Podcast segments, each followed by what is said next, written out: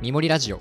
このポッドキャストは自然界から一つのテーマをピックアップしてその面白さを深掘るトーク番組ですパーソナリティを務めますみもりのアンディですはい、三森の野田和樹です。えー、キツツキ編第4回今回最終回ではいございます、えー前回まではまあ第1回でそもそもキツツキってなんだろうっていう話をして東京にもいるよという話をして、えーそれから第2回でキツツキなぜ木をつつくのかはい、なぜでしたね。そうなぜ Y の部分をやって話してでその後前回第3回は、えー、キツツキがなぜ木をつつけるのか How の部分ですねそうだね。うん、これを喋ってきましたで最後にあのキツツキが、まあ、木をつついて巣を作った、木に穴を開けて巣をつついた後この穴巣穴がすごく面白いのでちょっとこれをテーマに喋っていこうかなと思はいい、おます、願いします。で今回あのキツツキたちの中日本に暮らしている、えー10種類のキツツキたちの中から1羽コゲラっていう日本で一番ちっちゃいやつですね。スズメサイズの。そうそうそうそうそうで全国に暮らしていてそいつがあれだっけ、港区にいるんだっけ。港区にもい港る区にも全国に。そう全国にいる港区にもいるそして最近特に東京で増えてきているはい。都会の鳥ですねうキツツキーん、そんなイメージみんなないだろうけどね。そうよーく見たらいるはず、はい絶対にっていう感じなんだけどこの手コゲラをテーマにして、えーキツツキの巣穴について喋っていこうと思います、はい、お願いします。まずこのコゲラと含めたこれを含めたキツツキたちってあのねちょっと難しい言葉になっちゃうんだけど一次受動生産者っていうカテゴリーになるんですよ、一時受動生産者。そう一時はどう書くのかな。あの最初っていう意味のあのあー1時2時の、えー、1に次っていう感じ一時試験の。そうそうそうそうそうそうで受動っていう言葉がちょっと聞き慣れない人多いと思うんだけど、うんあの樹木の樹にあ洞そっち窟なのんだ洞そう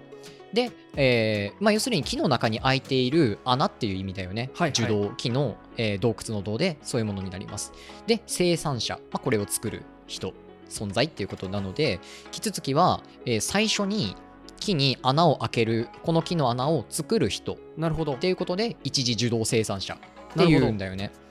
でじゃあ一次受動生産者がいるなら二時もいるよよね。そう全然想像できないな。誰が虫とか。これね二次受動生産者っていうよりかはえっと二次利用って言われますああ、なるほど。キツツキがうんついた穴。そうを使う存在者がいるってことだそうね。そうそうそう一時的に一時として、えー受動を作ったキツツキの穴を二次次に使う存在たちが結構たくさんいるへえ、誰が使うんだろう。例えばキツツキが開けた巣の穴にスズメがやってきてうん。キツツキがいなくなった後の巣穴にスズメが暮らし始めるとかあるんだよへねーなるほどなるほど。そうそうそうそんな感じでその巣穴のサイズに合う他の鳥とかあるいは、えー本州だとこれね神奈川県のお話だったんだけど、はい。青ゲラっていうキツツキうんちょっと大きめのうん。キツツキがいるんだけど、この青ゲラの巣穴にえっ、とねこれムササビかムササビがやってきてムササビの巣穴になったっていうへえ、あじゃあ他の生物の住みかうんうんうをんキツツキが提供するんだ。新築を作ってあげるっていなうるほどね。で中古物件でそう他の子たちが使うってことだ。そうこの中古物件の流通市場があるんですよすごいアンディ君好きそうやめっちゃな。R 不動楽産しい的な。ふこういうなんかねこうおー市場確かやにめちゃめちゃ不動産の話だね。そうなのそうなのなんかちょっとこの野生動物たちの間で、はいしかも種類の垣根を越えてなんかこう経いや済的面白いなっすね。ネットワークみたいなものがあるっていう面白さがありますはい。でこういうこうキツツキの巣穴って当然だけどさその他の敵うん。に襲われるリスクが普通の巣穴と比べてちっちゃいうん。だからあのスズメとかイメージしてほしいんだけど、まあ、木とかに群れてみんなで眠るそれもいいんだけど、えー自分の巣穴をキツツキの巣穴を使うことで確保するっていうのそもうだよねめっちゃいいよねみたいな野宿よりね。そうそうそうそう家で寝た方が安心よね。安心安全だからそんな感じで、えー木の穴の木の穴を巣とかあとは一時的に寝るねぐらうんとか、隠れ場所だとかあるいは冬眠の場所として使う動物っていうものあーがなるほどなるほもう本当にたくさんいるみたいです。本当鳥だけじゃなくって両生類カエルとかだよねとか爬虫類ど。カエルとかも使うの。あカエルとかもあー竹編でカエルがおっ節たの穴空洞におった。そうそうそうって話とかが出てきたあそうけか空ど洞作りし者なんだキツツキっていうのはそうなのそうなのだから空洞があるからみんな寄ってくるんだそういうこといろんな用途があってあのこの竹編で出てきていた隙間空洞には大きな意味があるという話がこそうだねこに出てくる、なるほど宿るもんね後から木に空洞を作る存在としてキツツキがいるんだよね面白いそれの恩恵をみんなが受けているなるほどっていう状況があるんですはいで爬虫類や哺乳類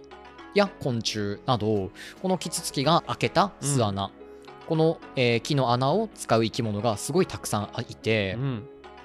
一方でこうして受動機能の中の穴を作ることができる動物はキツツキに限られているらしいんだよね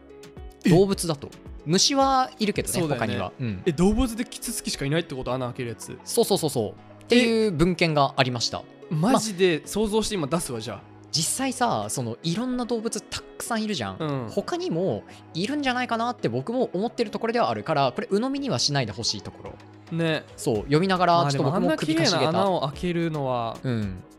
なかなかそうだよねなかなかいないです実際うん木の穴はそうだわっていう動物虫はね穴開けるけなるどほどなるほど動物だと鳥類の中でもキツツキに限られているで他の生き物たちはすで、えー既に開いている樹洞例えばなんだろうな、雷だとかあるいは虫が開けただとか人が開けただとかなんか何かしらの原因でできたホラー穴みたいな木の割れ目とかになるほど暮らすっていうことは多いんだけどわざわざ自分で作る提供者っていうものはキツツキに限られる確かにらしいなめちゃめちゃ変わってんなそうなんだよね。だからあのさっき言ったようにこうしたそのなんだろうね食物連鎖みたいな、うんそういうネットワークが、えーこの木のホラー穴樹洞についてもあるんだよね。なるほどこの樹洞木のホラー穴の生産作ることと消費使うことのネットワークのことをこれネストウェブっていうらしい です。いやいやいやいやめっちゃ面 白い。いそういうの好きだよ ねそういうの好きなんか難しい言葉好きだからねりくんやあとあのなんかこう構造構造好きなので、なんかああ美しいなってなるこういなうるネほスどトウねェブの話とか、でもね空洞にね大きな意味があるっていうのはそうそうそうそうそうそうなんかスペースあったらなんか生まれると思ってるやんそうなのそうなの起業家 とかそう だねスペース作りがちやんあ田だ舎からにもうシェアスペースですよこれ、そうだよねそうシいうェアリことだンよねグシェアリングエコノミえーでをもやってる実際なんか起きるからねそうなんそうなん面白いですねそうあのね鳥たちとか生き物たちの間でスペースマーケットが回ってるっていう感じなんですよね、うんうんうん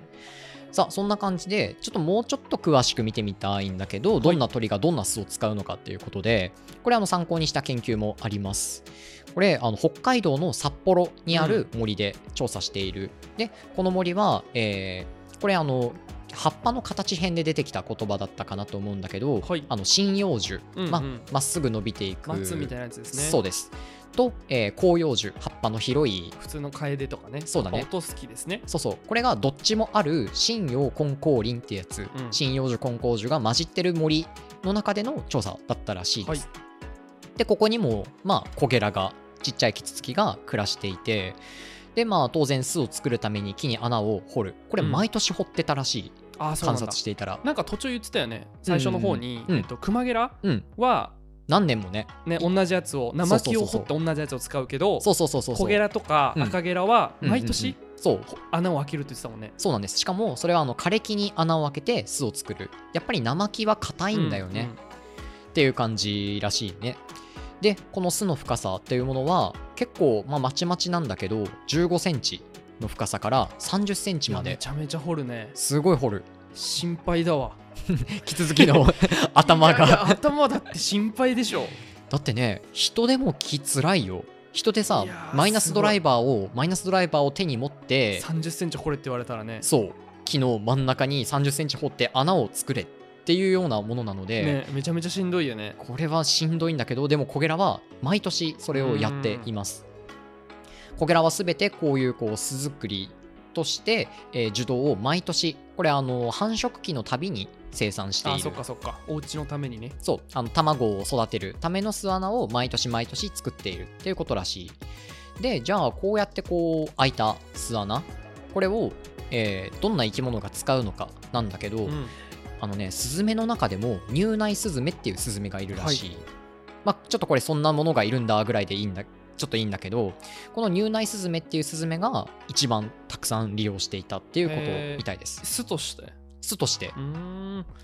で、とその他にも小柄っていうちっちゃい鳥とか山柄とか、まあ、同じぐらいのサイズの、サイズ感の小鳥たちが、コゲラの巣穴を利用していた。毎年やっぱ作るっていうのが自然界にとってめちゃめちゃインパクトでかいだろうねいや、そうなんだよね。穴いうんずっと使ってたらさそう住めないじゃん他の鳥ねそうなの、そうなの。そしたら、らまたさその、うん、なんかうんうんうん、入内スズメとか、うん、えっと、山柄そうだねあーえっと小柄小柄うんとか、あと山柄そうだねがそうださね自分たちです作んないといけないことになるじゃんそうなので作れないんだよねそうだよね彼らキツツキじゃないからっていうこう面白さがあっいやて特許感がすごいわそうなのそうなの本当特許うん専門技術っていう職人だよねって感じがあるんだけどただこの、えー小柄やとか山柄とかあと入内スズメたち、そんな小柄の巣穴を使う二次利用者たちの中でもちょっとあの入内スズメがなんかどうもちょっと性格荒いみたいでそうなんだ入内スズメがあの実際今住んでる小柄の巣を乗っ取るってことが結構ありますへえあ強いんだね強い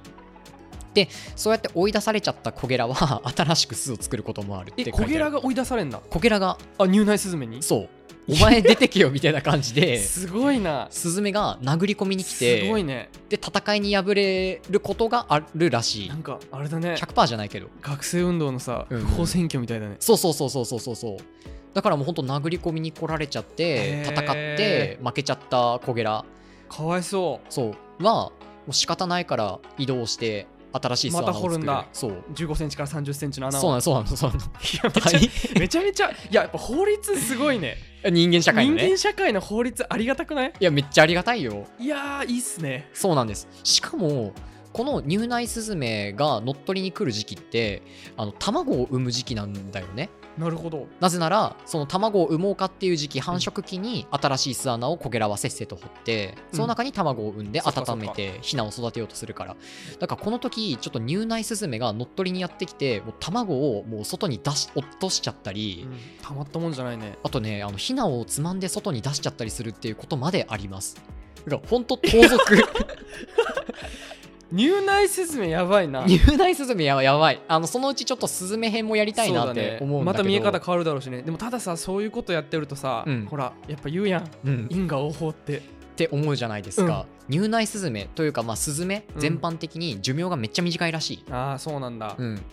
あのちょっとさっき喋った前喋ったかもしれないけれどもコゲラって結構寿命が長いんだ言よっねてたね小鳥にしては6年とか7年とか生きているとか6年間つがいが維持されているっていう状況も観察されているんだけど、一方スズメは2年とかあ下手したら1年あ悪いことしたからだそうなんです悪いことしたからだ、まあまああのスズメ編やるのでちょっとその時にはいなぜっていう話もしたいなっていう感じなんだけど、そんな感じでちょっとニューナイスズメっていう荒っぽいスズメがえーい乗やっ荒取りっにぽ来いるなやめてほしいな1シーズンに3回も巣穴を掘ったつがいもいたらしいですああそうなんだかわ かわいそかうだよわねいそうだよねまあ、野生ということでこれが、えーそしてちなみにこのコゲラが巣穴を開けた木と巣穴を開けなかった木うんを比べたところ、えー、コゲラの好きな巣穴用に、えー選ぶ木の好みも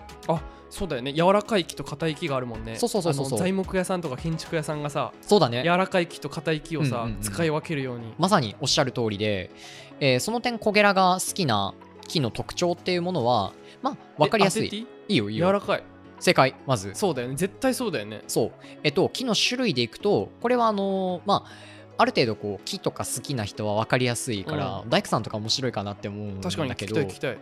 ケヤマハンノキ、うんこれあのあー北海道でもよく生えてるよね、パイオニアですねそうなんですパイオニアツリー前過去の回で話したかな和樹がって覚えもあるけれど結構早めにわっと生えてきてそうだねして寿命は短めやっぱで柔らかいんだろうね早く生える分、そうそうそうそうじそっうくり育つ木ってさやっぱみちみちになるからさそうだね奈良の木とかすごいぎっちりゆっくり生えてくるから密度が高いんだけど、急成長する木ってな中るほどスカスカなんですよなるほどそんな感じであとは、えー白樺これうもんパイオニアツリーだよね、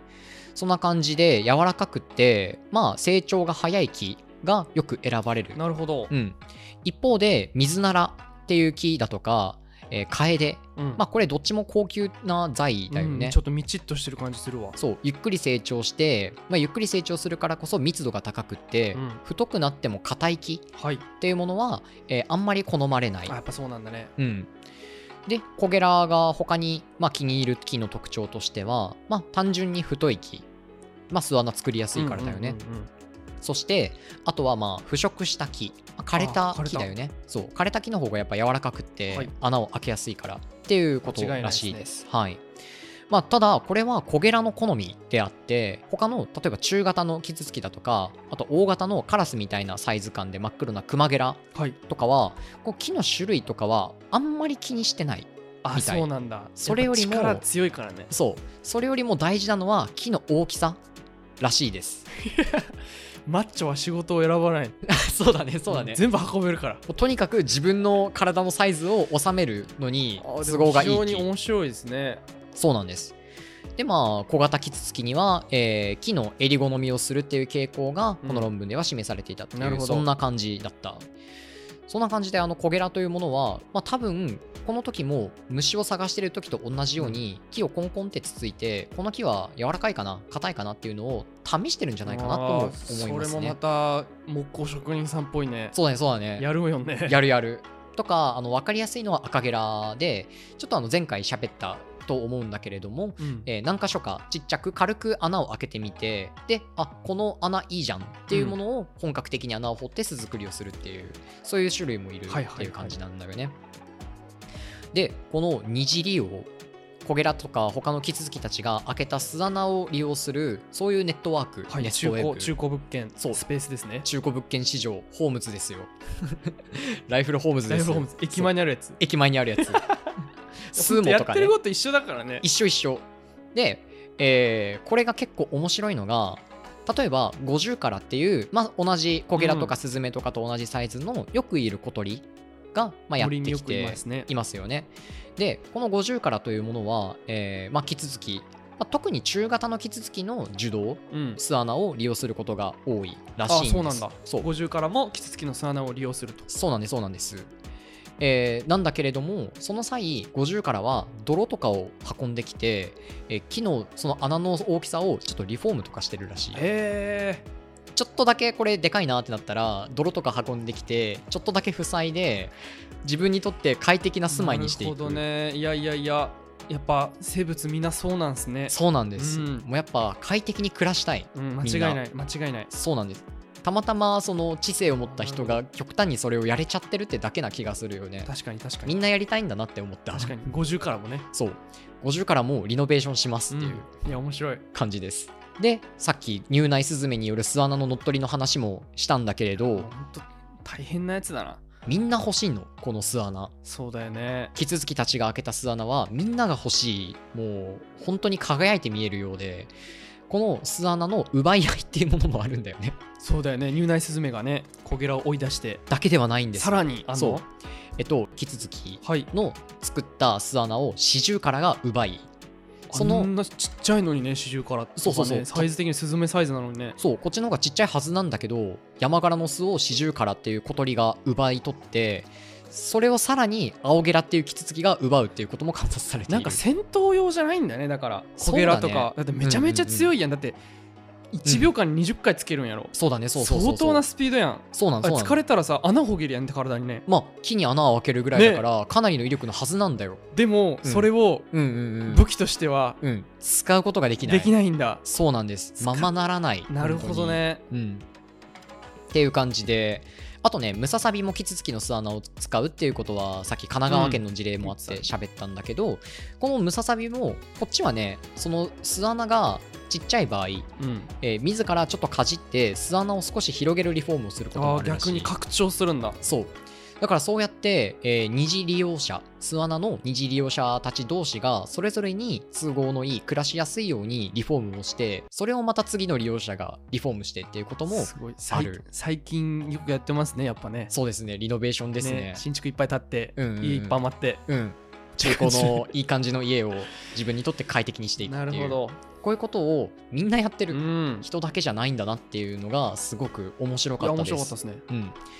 ということで、えー最後に幻の鳥について喋っていこうかなと。それはキツツキでキすツかツキです。幻の幻のキツツキそう。最初に第1回、キツツキ編第1回で、日本に暮らしているキツツキ、繁殖しているキツツキは10種う類っんて喋りました。はいえー、クマゲラ、えーそして赤ゲラ、そして大赤ゲラ、出そたしてライスの大中小みたいなやつだそうそうそうそうそうそう、そして小赤ゲラ、えーそして小ゲラ、そしてミユビゲラに野口ゲラにアリスイっていうことで、えあと青ゲラかはい挙げてきたんだけれども実はあの日本に暮らしていたキツツキ類キツツキの仲間たちの中で実はもう一種類だけ暮らしてた種類がいていないってこと今絶滅しちゃいましたえわ全然知らないわあなのなんていう名前ですかキタタキっていう 北滝 へキタタキえ絶滅したの絶妙に名前がずれているんだけど、この鳥北は滝絶滅してしまいました厳密に言うと日本での絶滅あそっかそっか大陸海に外ではうん、あのユーラシア大陸アジアにはまだまだいま北す滝そう北滝えーイメージはこれまたあのクマゲラと近いカラスサイズの、あ大きいキツツキなんだそう小型のカラスをイメージしてもらったらはいそれと同じぐらい、で、えー色もそのクマゲラに似ていて日黒本い最大の黒い感じだそう黒くって、えークマゲラと同じように頭が赤いうんで北滝の場合は胸の部分も赤いっていう特徴があるへえクマゲラは体は真っ黒なんだけどねっていう特徴があるで、えーこの北滝なんだけどもう今日本の中だと僕が読んだ文献の中だったら、うんえー16体の剥製が残っているのみらしいですあそうなんだそうあんのかないやーぼ僕らが僕お世話になってる北大のねあるのかちな、ょっと聞いてみたいねそうだねただ一応生息していたのが日本だと対馬だから九州の隣にあるーしなるほど一細応長い大陸の方だねそうなのそうなのその細長い島に限られていてで一番一番というか、まあ、結構多く分布しているのがインドだとか、マレーシア中国フィリピあっンたかいとこ朝鮮半島そうその辺りらしいんですねはいで、えー北滝なんで絶滅したかっていう話なんだけれどもそもそも個体数が少なかったなるほど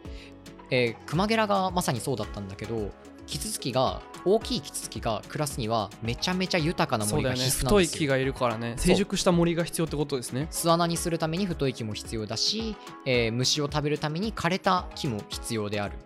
まあそういった木がどんどんまた供給されていかなきゃいけないから必然すごい大量の木が必要になるっていう、アリをね2000匹食べたりするからね、うんていう分から感んじけどね そうだね基準がそうだねそうだ大ね食いなのかどうかが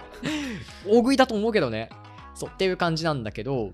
えーそもそも対馬は島なので、はいちょっとやっぱ森の広さが限られているからそうだよねそう暮らしていけている北滝の量が限られていたっていうもうそもそも少なかったっていうのがまず一つ、うんでプラスあの明治時代から大正時代にかけて、まあ、個体数が少なくって貴重な珍しい種類ということであのー標本用剥製の標本用として乱獲されちゃったらしないるほどそうなんですそして剥製の多くは研究用として海外へ輸出されたとなんかこれねスティーフン・イワサザイの時をちょっと思い出すよね猫編でねそう向こうはまあ猫きっかけで絶滅だったけど標本を取りに来た人たちがそれを発見したわいけだやったあかのら頃の西洋のねうんうん明治とか大正にかけての多分ヨーロッパの学者とかってうん、めっちゃ多分高値で買ってったからね間違いなしいかよも、動物保護とかさうんうんうん、あんまりそういう意識はまだ1まミリだ、もないでしょまあ、その時のか経験があって今動物保護ってうんいいうやもだと思のうが、うん生まれてるっていうことだと思うけど持ってかれちゃったんですねいろいろそうなんですそれに加えて、えー大きな木が必要なんだけどその生息地である対馬でちょっと森林伐採も行われるようになっちゃって、まあ、産業革命だよね,、まあそうだろうね日本のそうそれもまた致命的で気がついたら絶滅してしまっていたっていうことらしいです、はいまあ、そんなもう幻の鳥絶滅したであろうキツツキが過去日本におりましたはいその名もキタタキ叩 きちょっとずれてるんだよね 仲間外れだったなそう名なんで前すがねさあということで、えーここまでキツツキについて全4回全4回いやはだいいぶまた変わりましたね見え方が変わりましたよね。うんてか普通に僕キツツキほらよく森に行くのうんうでんうんうんあのあんまり知らなかったのであーめちゃめちゃシンプルに楽しみですねい見やるのがぜひ見てみてほしいし足めっゃ、ちゃ見たいえーああそうだねがっちり捕まってるタキシードの足、ちょっと高いところにいたりもするから見えにくいと思うんだけど、ぜひ見てみてほしい、はいですしあの東京に住んでる人も公園に行ったら意外とキツツキいるかもしれないやですーどうだろうなんかツイッターとかでね鳥好きの人とかうん上げてたりするかもね、東京だとねあ上げてる上げてる、ねあの一応そのドラミングの音とかちっちゃくって聞き声にくいところはあると思うんだけど、あのまあ、虫を探してる時とか結構変わった動きをしているはいはい鳥がえー木の幹にしがみつきながらぴょこぴょこ動いてるななんかつついてるなって思ったら、もしかしたらコゲラかもしれないですうん、皆さんの周りにきっとスズメと同じように混ざって50からとかと確か同にじようにあのキツツキもいるかもしれないっていう感じで、えー見ていただけたらはい嬉しいかなと思います。はい面白かったですありがとうございます。はいあといりうがことうとございまで、すえー、キツツキ編、全4回はい、以上になります。はいありがとうございました。ありがとうございます